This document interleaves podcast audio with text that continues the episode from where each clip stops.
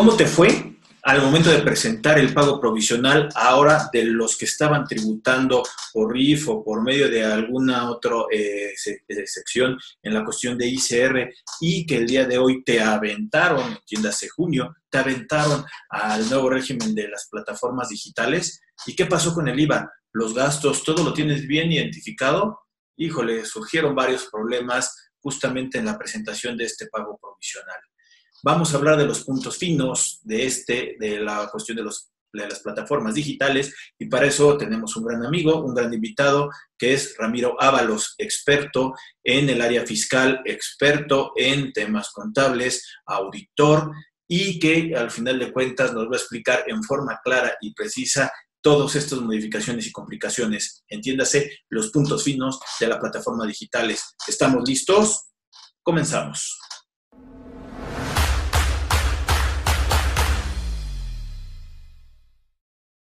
¿Qué tal amigos? ¿Cómo están? Mi nombre es Rodrigo Ramírez. Como lo habíamos anticipado, el día de hoy vamos a darle una continuidad a este tema que hace referencia a las plataformas digitales. O sea, ya estamos hablando que eh, la reforma que tuvimos el año pasado, luego de las retenciones con resolución miscelánea desde el año pasado para este tipo de plataformas y eh, que en junio, el primero de junio, entran en vigor, de que Netflix empieza a, a aventar ciertos comerciales, cierta información de que empieza a cobrar la cuestión de IVA. Entonces, hay mucha gente que todavía tiene muchas dudas y al final de cuentas estamos hablando que ya después de haber cursado todo un mes con esta nueva forma de llevar los impuestos en la cuestión de las plataformas y de que estamos presentando los pagos provisionales eh, en, en, algunos casos de todavía de algunos contribuyentes, pues todavía tenemos algunas dudas y por eso el día de hoy he invitado un gran amigo que es, eh, es, aparte de ser una persona que sabe de cuestiones de impuestos, de prevención de lavado de dinero, sabe de vinos, que ya me ha tocado estar con él en cuestiones de, de, compartir un poquito de, de, vino, y le gusta también el correr, es un maratonista profesional y al final de cuentas, aparte de todo esto, les puedo decir que es un gran amigo eh, mi gran amigo Ramiro Ábalos. ¿Cómo estás? Muchas gracias, Rodrigo. Muy buenas tardes. Todo muy bien, todo muy bien. ¿Tú qué tal? ¿Cómo estás? Pues bien, aquí todavía este, un poco encerrados, pero el chiste es tratar de estar este, pues llevando contenido que creo que a, las personas que nos pueden estar viendo aquí en la, en la plataforma, pues creo que al final de cuentas les ayuda este tipo de contenidos. Claro, y te, agradezco esa gentil presentación, sobre todo cuando dices que me gusta correr y me gusta el vino tinto, lo, lo, ratifico. Este, este. Es, es, una aseveración este, realmente confirmada. Sí, claro, y bueno, con Rodrigo nos conocimos pues ahí, en la, en la, dando, dando cursos, ¿no? En la región centro peninsular hace ya algunos años, ¿cómo, cómo pasa el tiempo? Este, eh, y, bueno, como bien comentabas, este, este tópico de las obligaciones ahora para plataformas digitales tan, tan de moda, eh, es, una, es un tema eh, que entró en vigor ya el primero de junio, tiene sus, sus, sus claroscuros, como todo proceso, cuando entra una norma hay muchas inquietudes, sobre todo para pues, los contadores que llevan a este tipo de contribuyentes, los empresarios que tienen estas plataformas, sobre qué, qué información pues, van, a, van a recabar, bueno, y, van, y cómo van a pagar sus impuestos. Eh, las personas físicas que están usando estas plataformas, cómo van a, cómo van a reportar sus actividades, ¿no, Rodrigo? Adelante. A ver, ahí este, estamos hablando que, como dices, son dos vertientes, ¿no? Uno, las famosas plataformas que tienen su propia repercusión, eh, el estar ahora inscritas si no estaban inscritas con anterioridad, el estar reteniendo en algunos casos, dependiendo si son intermediarios, si son las mismas personas que están este, haciendo la operación. Entonces, está muy enfocado eh, esta, esta reforma o esta modificación directamente para la cuestión de las plataformas pero al común, a la persona que es el usuario de las plataformas, visto del que está prestando servicios, el que está enajenando, puede ser un aspecto que le puede llegar a, saber qué es lo que está sucediendo. Y por eso, este, lo que te comentaba es, ayúdanos a poder identificar cuáles son los puntos finos de esta reforma y los impactos que el, contribuyente mexicano, independientemente que ahorita podemos platicarlo a las plataformas, ¿qué repercusión le puede dar? ¿Qué puntos finos crees que el día de hoy necesitamos saber para poder presentar un pago provisional, un pago definitivo en determinado momento? Claro, claro. Vamos a encontrar, como bien decía Rodrigo, de dos vertientes, ¿no? La, toda la, pues, eh, la serie de obligaciones que le aplica la plataforma digital extranjera, ¿no? Porque las mexicanas ya vienen pagando impuestos, ya, ya en México y esas que han sido constituidas conforme la legislación en, nuestro país, pues han venido pagando de suyo los impuestos correspondientes. Pero pues tenemos las personas físicas, las que usan plataformas para obtener o, hacer sus ventas, ¿no? entrega a domicilio, ya sabes, este, servicios de, transportación de bienes, de personas, el, tema de los servicios de hospedaje, bueno, uh, ¿qué, debe tomar en cuenta una persona física que naturalmente tiene un punto de venta en físico en su negocio, pero una parte de sus ventas las lleva a cabo a través de una plataforma? Bueno, tiene que considerar que a partir del 1 de junio ese proceso, ese procedimiento en donde va a pagar su impuesto ya cambió. Ahora la plataforma de manera obligatoria le va a tener que hacer una retención de impuestos sobre la renta. Y también le va a tener que hacer, en el caso de que la, la, actividad que lleva a cabo se trate de una intermediación, le va a retener impuesto al valor agregado eso es para la persona física, el que hace la operación, ¿no? Porque luego dicen, luego los, los, clientes o los conocidos, ¿no? Oye, ¿en qué me afecta? Bueno, a ver, abre tu celular, ¿no? El, ciudadano común y corriente, ¿no? El, de pie, ¿no? El que quiere conocer, ¿en qué me afecta? Bueno, abre tu celular, ¿cuántas aplicaciones? Dime qué aplicaciones. Y eso luego les digo en los foros, ¿eh? En los foros les pregunto, ¿qué aplicaciones utilizas? A ver, no, pues yo utilizo Netflix, causa IVA a partir del primero de junio. Eh, ¿Cuál otra? Pues uso Uber, muy bien. Didi, Cabify, que conocemos. ¿Qué más usas? No, pues Corner no, pues este, ah, Rapid, ok. Y, empiezan a soltarse con las aplicaciones que vienen utilizando. Esas que les acabo de, de, comentar, a nosotros, esa persona es un receptor. No hace comercio a través de la plataforma, él solamente recibe servicios digitales. Y en la ley de IVA dice que si esos servicios son, son ofrecidos, son ofertados por una plataforma digital extranjera, a partir del 1 de junio tiene que cobrar IVA. Y en ese caso, la persona física, los receptores de esos servicios en México, se van a ver un poco, digamos, que su, su flujo mermado en pagar un IVA. ¿No? Les, va, a costar, les va a costar un 16% más. Sí, Rodrigo. A ver, este, este, una de las cosas es, por ejemplo, lo que dices de este tipo de plataformas, por ejemplo, Netflix, estamos hablando que eh, sí te mandó un comercial diciendo, oye, te vamos a empezar a cobrar IVA, porque ellos al final de cuentas no lo tenían considerado. Ellos no estaban registrados y sí es una repercusión, como tú dices, en que o ya sea que esté domiciliado mi, mi, pago o al final de cuentas vaya a comprar una tarjeta para poder utilizar la cuestión de, de este, de este servicio, de, de, televisión, por así decirlo, eh, pues sí viene una, una, cuestión directa en cuestión del IVA. Pero, por ejemplo, lo, hay otros tipos como el que dices Uber, ¿no?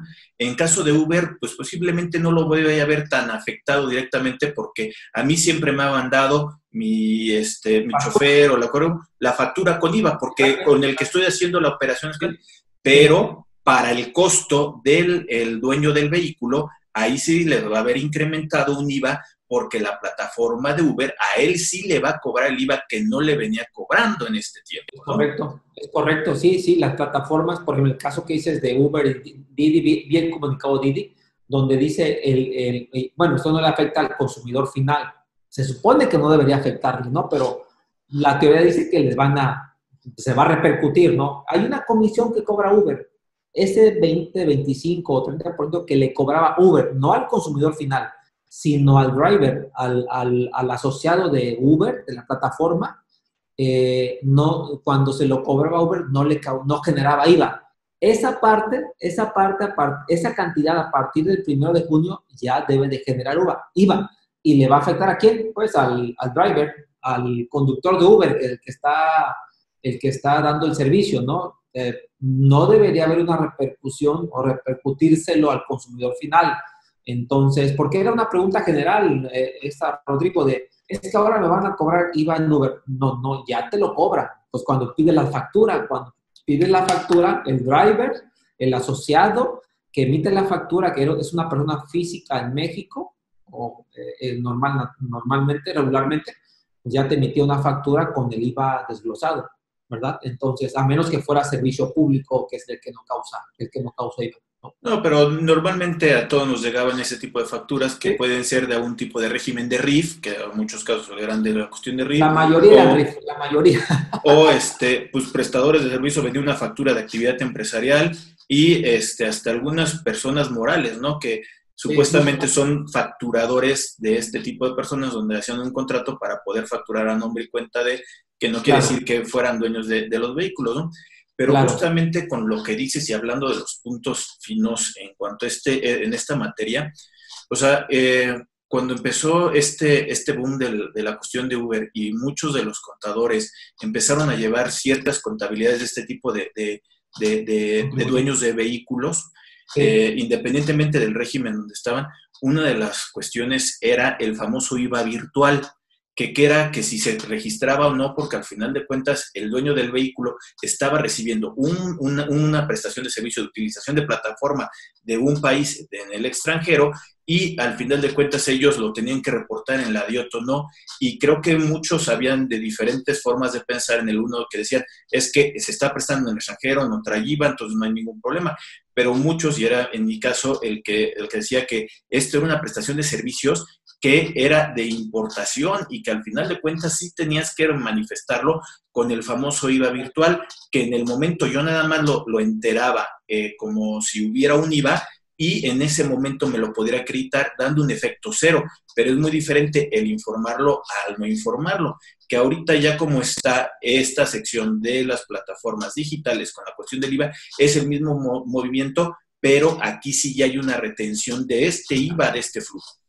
Claro, sí, sí, sí, a, la persona física que hace, que oferta el servicio, ¿no? En la parte que estábamos platicando era el receptor. Yo les he dicho a los receptores, mira, el, sí va a haber un costo que quizá repercuta en los servicios digitales.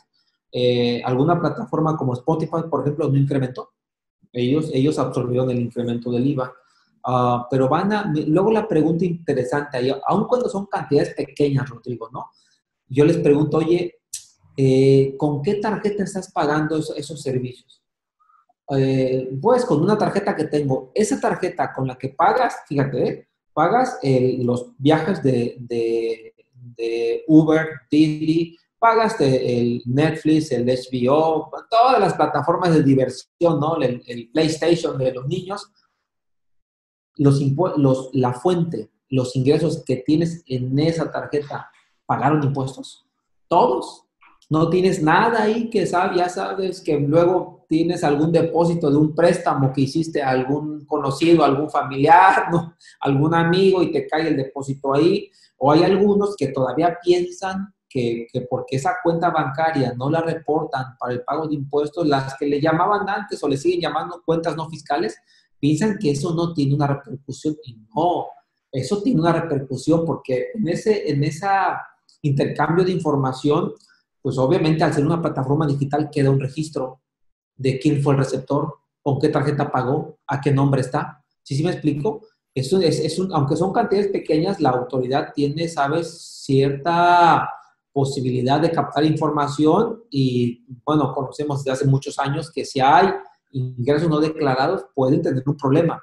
Y súmale a eso que que no estén registrados ante Hacienda en el registro federal de contribuyentes, en lugar de revisarles cinco años, se van a ir hasta 10 años. Entonces, es darle una, una, revisadita a ver si todo lo que traes en tus tarjetas está en orden. Está en orden porque vamos a ver cómo las plataformas, ahora, a partir de este cambio, las plataformas extranjeras, fíjate el caso.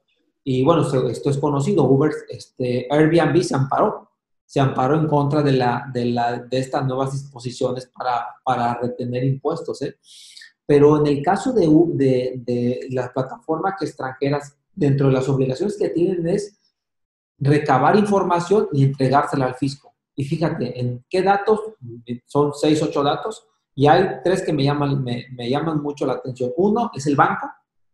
Dos, la clave interbancaria. Y en el caso de hospedaje, piden la dirección de los inmuebles que se están rentando donde se esté dando el servicio de hospedaje y esa información este, eh, es novedosa, o sea, eso no existía antes, ¿no? Y esto, y esto al, se establece la obligatoriedad para que la persona física le entregue esta información a la plataforma y la plataforma entregue esta información a quién? Al SAT.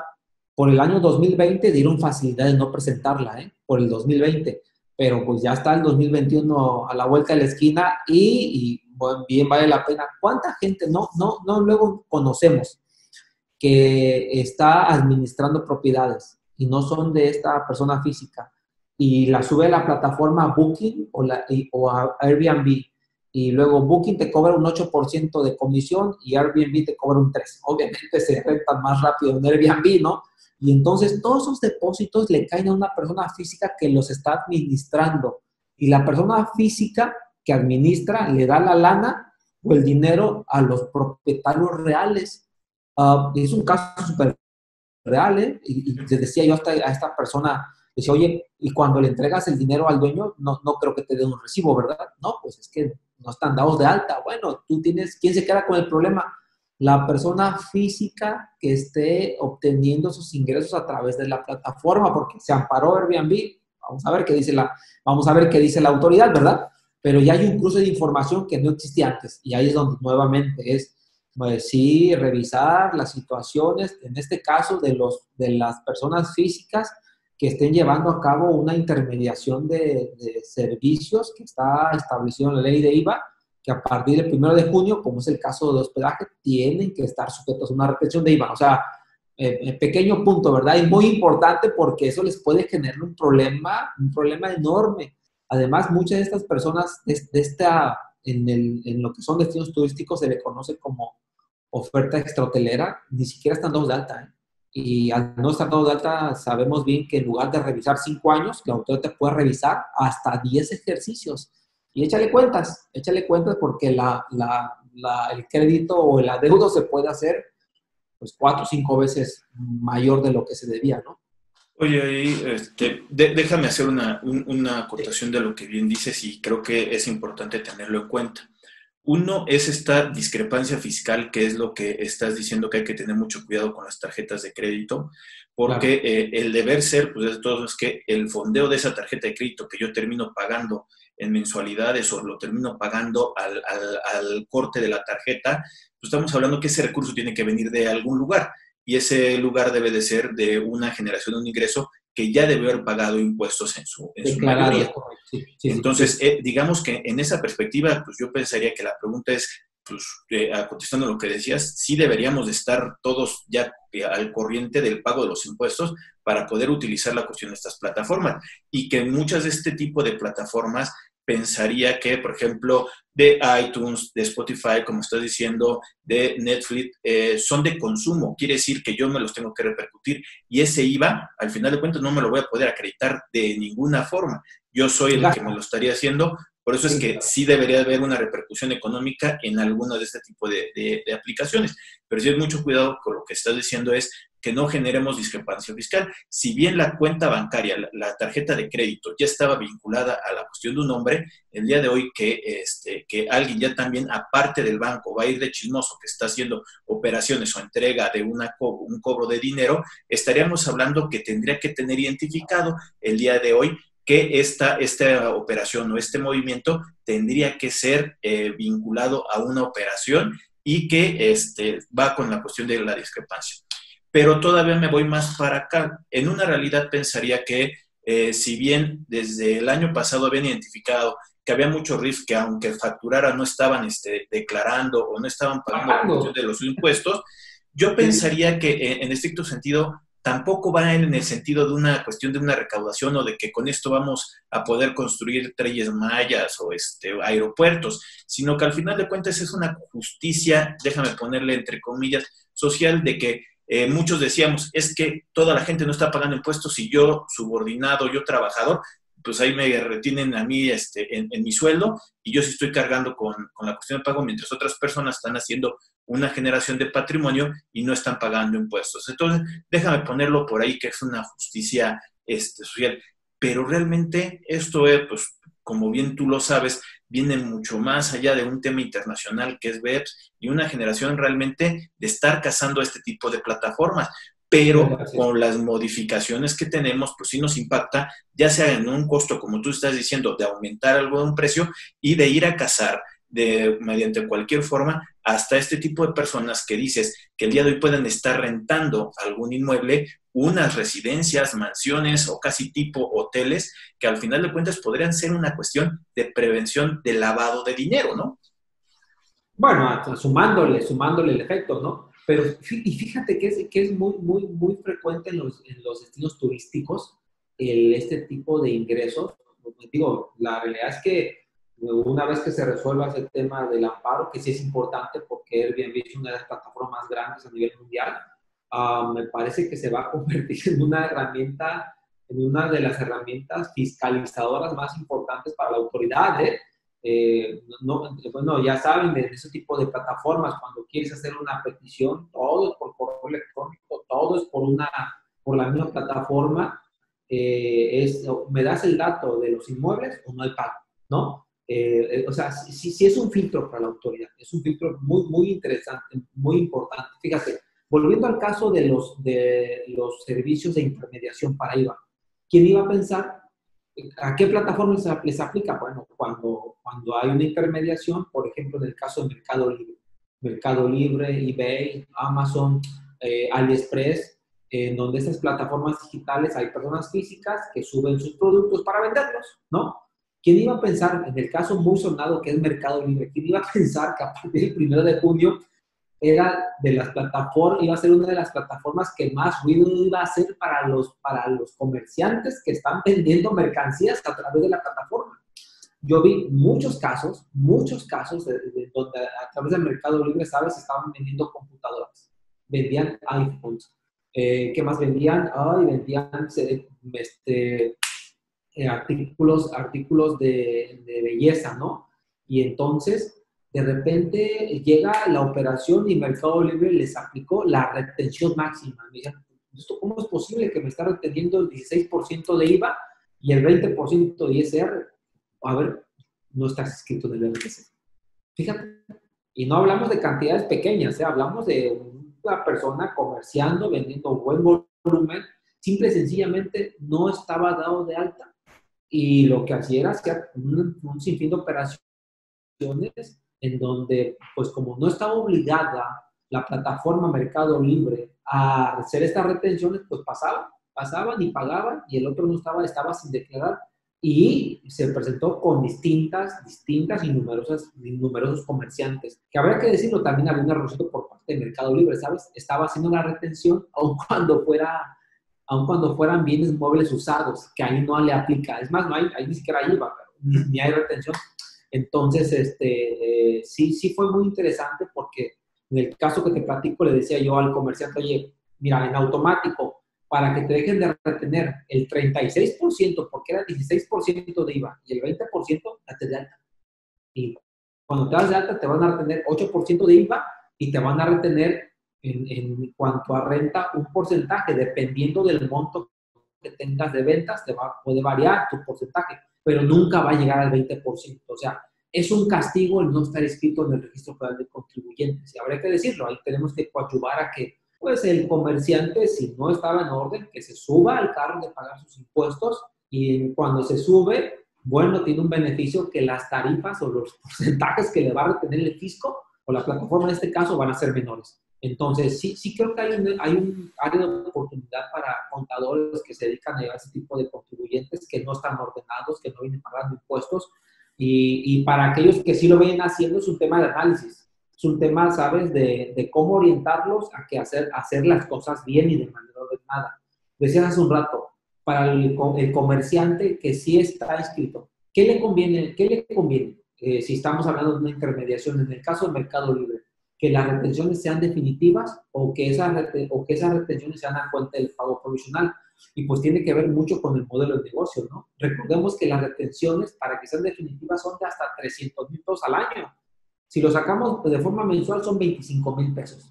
Y digo, un comerciante ya no mediano, este, entre micro y, mediano, pero los vende rápido, los vende en internet rápido, dependiendo del producto. Entonces, uh, ¿cómo podríamos definir si le conviene o no que lo que le retiene la plataforma sea de forma definitiva o sea provisional? Sencillo, hay que ver el, el, modelo de negocio. Si su modelo de negocio, su, modelo de negocio, el, porcentaje de utilidad que le queda neto es menor a la retención que le va a hacer de impuesto sobre la venta de la plataforma, no lo dejes en la, en la retención definitiva, porque toda la utilidad, ¿quién se la va a llevar? El fisco. Entonces, llévatelo a un pago provisional, que haga sus cuentas, que, acredite todos los gastos, todas las inversiones y que pague sobre la utilidad neta no le va a convenir. Me explico, si su modelo de negocio, estamos hablando de un 8%, hoy vemos que la, bueno, me quedé muy alto, Rodrigo, un 6% porque la competencia es dura y lo que le van a retener es un 8%, pues no le va a convenir porque su utilidad neta es el 6 y el fisco le va a retener, la plataforma le va a retener un 8. No, no, no, no permitas que sea una retención definitiva. Cámbialo la modalidad de pago provisional para que él pague sus impuestos como debe ser, acredite y en todo caso si le llega a quedar a favor, pida su devolución de impuestos, ¿verdad? Esto es un cambio novedoso. Sí, Ahí también, o sea, lo que estás diciendo es que también va a venir un efecto cadena con, con todos los prestadores de servicio. O sea, como dices, oye, me conviene la retención directa o, o meter gastos pues obviamente lo que estás diciendo es que me conviene meter a gastos, pero yo no estaba acostumbrado a, incorporar gastos porque como me lo daban todo por libre, pues entonces al final de cuentas todos los gastos ni pedía factura ni nada por el estilo, como la clásica que dice, cobro en efectivo, pago en efectivo y vámonos, ya no tengo ningún problema. Pero el día de hoy que el impuesto se me puede ir una cuestión directa en, en, una gran cuantía, pues yo necesitaría conseguir por todos lados la cuestión de gastos. Y ahora sí, ¿cómo le digo a, mi, a, la persona que me está dando la cuestión de los gastos para ver si realmente me lo puede dar y si se tiene que inscribir y cómo lo tengo que hacer? Principalmente es cómo puedo subsanar los gastos que sí estoy incurriendo para poderlos este, incorporar. Entonces creo que se complica mucho y esto se va a convertir en una cadenita que al final de cuentas creo que ya también vamos tarde con este análisis lamentablemente nos tocó en un año muy difícil en una cuestión económica. Eh, tú y yo tenemos por ahí este, justamente también ahorita un, un tema con una cuestión hotelera en este, eh, eh, ahí adelante en, en, Cancún y estaríamos hablando que sabes cuál es la repercusión que trae ahorita todos los efectos del de, de, COVID. Ahora, echa esto a un tema de Airbnb, que ya también por ahí vi algunas notas por ahí tipo chisme donde decían este Airbnb está a punto de ponerse en quiebra porque es el tema hotelero y al final de cuentas el día de hoy no hay nada un tema en cuestión hotelera. Pero, o sea, estamos hablando que muchos, eh, por ejemplo, eh, una fondita que se empezaba a meter a tener productos con, este, con eh, Uber Eats y cosas así por el estilo, el día de hoy se da cuenta que con todos los impuestos que le van a estar reteniendo, pues mejor vale que se salga de ahí y que empiece a hacer su generación hasta que las llamadas yo, yo mismo te voy llevando la cuestión de eh, la comida a tu casa, pero ya no lo utilices este tipo de plataformas porque me están cobrando comisiones, algo que no estoy vendiendo tampoco, y al final de cuentas todo se va a ir en tema de impuestos. Y yo, yo creo que es también es un cambio de switch para el comerciante, para el empresario porque, ¿sabes? Eh, eh, sí tiene que acostumbrarse a hacer las, los, el desarrollo del negocio de forma ordenada, disciplinada, como bien decías, hay, hay luego, ¿sabes? Empresarios o comerciantes esos que van creciendo o, que van despuntando y luego no tienen cierta, cierta eh, disciplina. Necesitan un contador, por supuesto, que, se, que los asesore, que les diga cómo hacer las cosas y cómo hacerlas bien porque luego estos temas para nosotros que estamos en el medio son, pues, es algo normal, ¿no? De, bueno, sí, a ver, eh, ahora vas a declarar impuestos, sí, ahora pide tus documentos, ahora abre una cuenta de cheques, ahora eh, registra, ahora revisa que todos los cortes del día estén en orden, ¿verdad? Ahora tu conciliación bancaria, pero hay, pero hay que entender que luego esto no es la normalidad en algunos contribuyentes que no venían con, ese, con esa disciplina. Entonces, sí me parece, por eso te platicaba que hay un, nicho de mercado para muchos contadores que, sabes, llevan este tipo de contribuyentes en, cómo saber orientarlos, porque es lo que necesita el empresario. El empresario necesita, sabes, un contador que le dé esa confianza de que lo que esté haciendo lo hace bien, porque recordemos que la actividad del SAT, según el acuerdo federal, se, se, decretó como esencial y la, la, labor fiscalizadora no ha parado, ¿eh? No ha y, los van a revisar. Yo, yo siempre, cuando, mira, el otro me plantearon un caso, Rodrigo, y de eso se, se les pasó a la autoridad. Uno, ya ves que esos personajazos que hay ahora en internet, ¿no? Los youtubers, los instagramers, los este, tiktokeros, luego hay, ¿qué, ¿qué, más hay? Los facebookeros, bueno, hay una serie de personajazos, ¿no? Pero fíjate, de uno de ellos, el otro me planteaba, Lleva tres años así. Google le paga una lana por, por sus servicios, por publicidad, que si revisamos la, las modificaciones ahí va, el servicio de publicidad, Rodrigo, lo eliminaron. No está sujeto a la, a la causación del IVA ¿eh?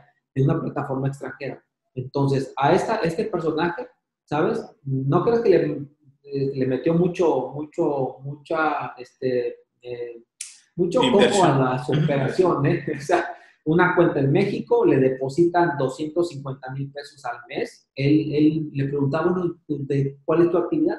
Yo, yo creo contenido digital, llámese memes. O sea, eso es lo que creo, eso me da publicidad y la plataforma, X plataforma, me paga 250 mil pesos en promedio mensualmente.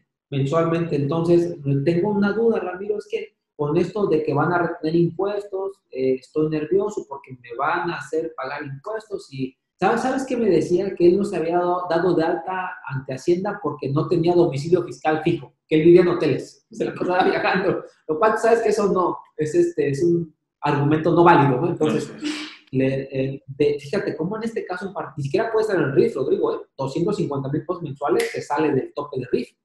Me decían, tú tienes, mira, la modificación de, que para plataformas tecnológicas no te va a aplicar, porque eso que te pagan es por servicio de publicidad. Y esa parte en la iniciativa sí estaba y cuando la prueba la eliminaron. No, no está sujeto, a, no está grabado con el IVA por la plataforma extranjera. no, no, no hay causación, entonces, pero tú tienes un problema. En los tres últimos años te han pagado a una cuenta bancaria en México. Eh, esa cuenta bancaria, supongo que está a tu nombre, si está mi nombre, si alguien te ha dicho que no, no, que porque no, estás dado de alta, no estás obligado al pago de impuestos, hay un error ahí. O sea, tienes tres años sin pagar impuesto por un servicio que estás prestando, eh, tienes una cuenta bancaria, las páginas digitales ahí están funcionando. Me parece que ah, ahí tienes un pequeño problemita en el pago, en el pago de tus impuestos. Yo, yo creo que todavía hay mucho para dónde para dónde este, eh, revisar por parte de la autoridad en el tema de plataformas digitales. Habría que decirlo también, esto es nuevo, como en México ha sido, ha sido este tema, también lo, fue hace el año pasado en Francia, en muchos países ya se ha normado este tema, el del IVA, ¿eh? para plataformas digitales, en donde eh, se causa el IVA y lo recauda el país en donde se está prestando un servicio digital. Hay que acostumbrarnos porque seguramente esto me parece, que sí le va a dar una hay que ver números, que le puede dar una, una, una buena recaudación a la autoridad. No, no para hacer un tren maya, ¿verdad? Pero, pero sí una, una recaudación que, que, le va a resultar un tanto interesante. Hemos visto muchos comentarios, muchas repercusiones. Me parece que es el momento de, de que si hay contribuyentes, sobre todo el que esté haciendo comercio, el receptor, los que recibimos servicios digitales, bueno, sabemos que nos va a costar un, una, un 16% más, ¿no? Quizá ahorita no, no los ha cobrado la plataforma, pero ya verán como en un par de meses quizás tengamos un pequeño incremento en precios. Eh, mi recomendación siempre va a ser, revisa nada más que las cuentas bancarias con las que estés pagando sus servicios digitales estén en orden, no tengas algo ahí que no haya pagado impuestos. Dos, eh, si tienes, si, si, si no estás dado de alta y estás haciendo un comercio regular y constante, eh, si quieres seguir vendiendo con la, el volumen que, venías haciendo en una plataforma, lo venías, lo venías comerciando, la única que te va a quedar es darte de alta y en automático las retenciones van a bajar. Busca tu buen contador, ¿verdad? Que te, que te diga, que sea colegiado, por favor, de preferencia al, al, al IMSP, ¿verdad? Este, y que te oriente y tú sigas haciendo tu negocio. Seguramente vas a crecer, ¿no? Eh, eh, y, luego la, tercera parte es para los contadores, ¿verdad? Que, obviamente esto es nuevo, que se capaciten, que tomen, tomen este tipo de, conocimiento para estar listos por esos para esos contribuyentes que seguramente van a ocupar los servicios, ¿no? Oye, ahí Ramiro, de, una vez que estás comentando la cuestión eh, de, de, cuestiones de red, déjame decirles a las personas que nos están viendo que se suscriban al canal de eh, Rodrigo Ramírez Venegas, que al final de cuentas estamos subiendo justamente este tipo de contenidos que creo que te puede llegar a, a ti, ayudar las personas que nos están viendo en darte un panorama y al final de cuentas estamos subiendo temas fiscales, contables, este, de cuestiones de prevención de lavado de dinero, que creo que el día de hoy necesitas más herramientas como una actualización para ti contador y también para las personas, para el empresario, que tengan el panorama explicado, así como nos lo está explicando el día de hoy Ramiro, la cuestión de entender el panorama de este tipo de modificaciones y de entender que al día de hoy si bien tenemos una autoridad, la autoridad es una cuestión fiscalizadora y el día de hoy está muy agresiva en muchos aspectos. También lo que les invitamos es que le den a, like a la página de Facebook, porque de igual forma estamos subiendo contenido diferente en cada una de las plataformas y creo que les puede llegar a ayudar. Oye, Ramiro, y para poder ir este, eh, haciendo la cuestión de, de este amarre, de las reformas que tenemos y que entran en vigor a partir de junio, a la expectativa en cuestiones de, eh, eh, de, la resolución miscelánea, tema de este tipo de plataformas, ¿hay algo que realmente necesitemos saber que haya surgido algún cambio en estos días? Fíjate que la, la última modificación que, el, bueno, la cuarta este, es, anticipada, ¿no? La cuarta modificación de la segunda modificación a la resolución miscelánea fiscal. ¿Sabes cómo es esto de la, ahora el término de las sesiones anticipadas, no? Yo luego prefiero leer la última, ¿eh? porque luego son tantas versiones. Pues realmente hubo unas adecuaciones ahí en tanto de cambios de nombres de las declaraciones, no, no hicieron unas precisiones en cuanto a aquellas personas físicas que estén cobrando, aparte de obtener un ingreso por plataforma digital, que estén cobrando, que tengan ingresos para otra, por otras actividades, ¿no? Pero no hubo una gran, una, una, unas misceláneas, unas reglas este, importantes. Eh, me parece que se va van a seguir adecuando las, las, las, reglas que corresponden o que se necesitan para cumplir correctamente con estas obligaciones para esas personas físicas. Hay una inquietud sobre si eh, tengo una persona física que tiene un negocio y tiene ventas en ese punto de venta. Pero aparte de ese mismo negocio, una parte de las operaciones eh, las lleva a cabo en plataforma. Entonces, uh, había una inquietud sobre si, rebasando los 300 mil pesos al año, algunos decían que si rebasa se tiene que ir al régimen general y que eso jalaba toda la operación del RIF. Me, parece que ahí ha, quedado ya bien claro que puede estar, hay una regla miscelánea específica, puede estar en el RIF por lo que esté con esos ingresos y por la plataforma digital va a pagar sus ingresos de plataforma por ese régimen, le van a repetir impuestos. Pero eso, si se sale de, de la facilidad de que le retengan, de que las retenciones sean definitivas, eso no quiere decir que toda la persona física se va a actividad general. Entonces, son, son temas ahí como que muy particulares que hay que tomar en cuenta. Evidentemente, sí se necesita tener un control. Quizá, le, quizá esto le va a generar una carga administrativa para el empresario, el, el, el, que está haciendo comercio, el que está vendiendo, sabes, comida, eh, una parte la lleva en físico y otra parte a través de la plataforma, es meter controles para identificar claramente cuánto tiene que pagar y cómo hacerlo correctamente. Eh, pero eh, como te decía, no, no hay, yo también esperaba unos cambios importantes cuando vi esa última cuarta versión, pero realmente no, no lo hay, hicieron cambios de nombres, cosas, cosas, digamos, no tan relevantes. Me parece que el tema de plataformas digitales va a seguir dando de qué hablar sería muy bueno que, que, pues, que la autoridad incorporara un poco más de facilidades, ¿sabes? Porque um, uh, eh, puede ser una buena herramienta, ¿eh? una buena herramienta de digitalización.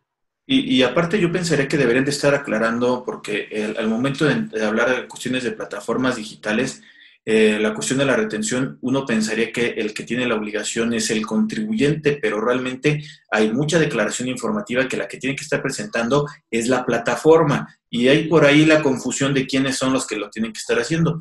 Y aparte, adecuar la forma de hacer el entero del pago provisional, porque en algunos casos me han estado diciendo que no te permite poner deducciones entonces directamente estás acumulando la cuestión del ingreso y eso hace que no determines una base real, como dices, para poder determinarla, cuando estás en un régimen, este, eh, así que el régimen general de actividades empresariales y o profesionales. Entonces, creo que todavía falta mucha adecuación y lamentablemente pensaría que el día de hoy la autoridad eh, no, se, no, no, tiene muy visualizado esto. O sea, les, llegó también otros temas que son más eh, importantes, en mi opinión, en una cuestión de recaudación. Más bien en esta eh, cuarta actualización del, del anteproyecto de la segunda modificación, creo que los puntos importantes es la ampliación del plazo para poder entregar el dictamen que se va hasta agosto. Entonces, creo que eso vale más la pena y justamente que todo lo que están queriendo incorporar, que de todos modos no termina de, empatar en muchos aspectos, ¿no? Entonces, sí los invitamos a que nos, que nos estemos actualizando en muchas cosas, porque hay muchos regímenes, hay muchos contribuyentes que cada uno tiene sus propias particularidades y cada uno tiene que estar viviendo diferentes aspectos para poder dar este cumplimiento de obligaciones.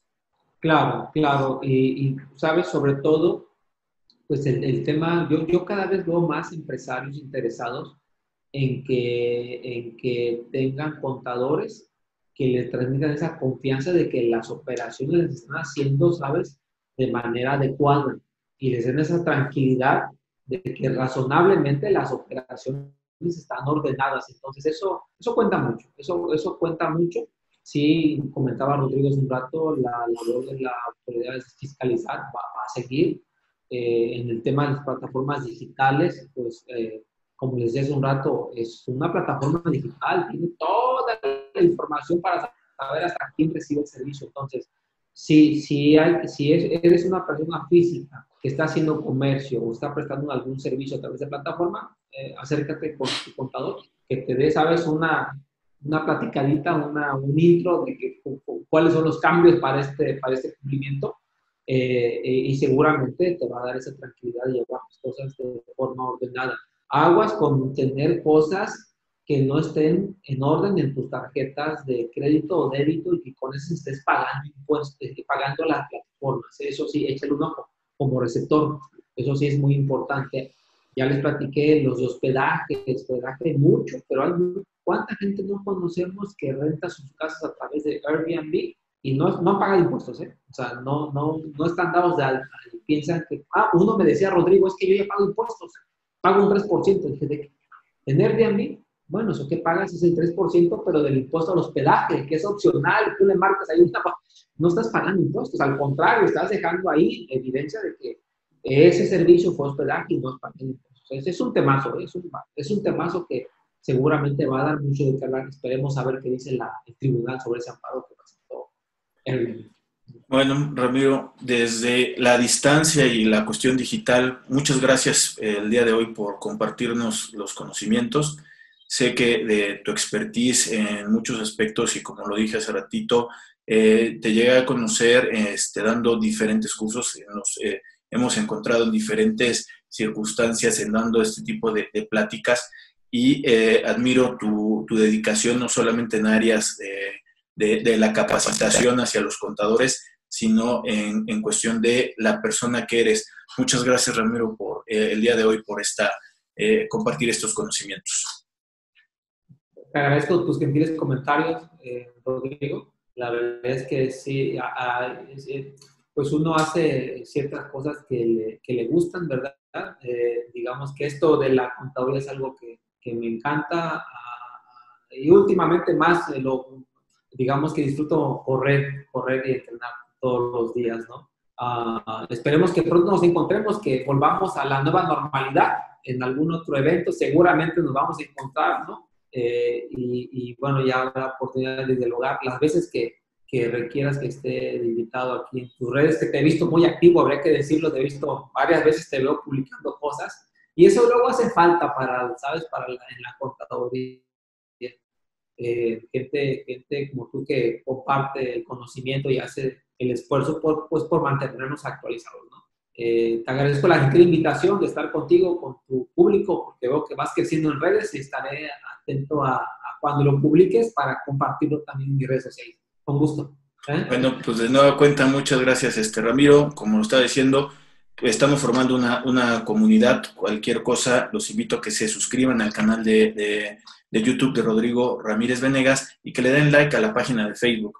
Créanme que eh, el esfuerzo que estamos haciendo y de manera conjunta con este, los invitados que estamos trayendo, es gente que sabe de la cuestión de, los temas y que este, la, forma en que los pueden explicarnos, eh, que nos puede llegar a, a, dar este contenido, es justamente para ti, para que lo podamos entender y podamos hacer mejores las cosas. No cuenta, Ramiro, pues muchas gracias y estaremos en contacto este, justamente por estos medios y eh, yo creo que posiblemente también nos vamos a estar viendo por por este tipo de cursos dándolos este, más adelante en otros lados, pero estaremos viéndonos. Seguro. Hasta luego. Gracias. Bueno, saludos. saludos. Bye.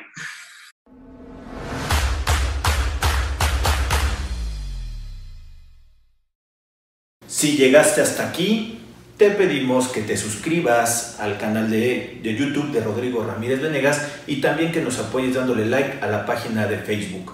Te recordamos que si tú quieres saber más de 10 datos rápidos que te pueden llegar a, servir en tu día a día, aquí, apriétale aquí, aquí lo estamos poniendo. Y también te sugerimos que le puedas dar a, like a esta lista, que lo que te va a ayudar es a darte contenido de las entrevistas que estamos realizando a través del canal. Suscríbete.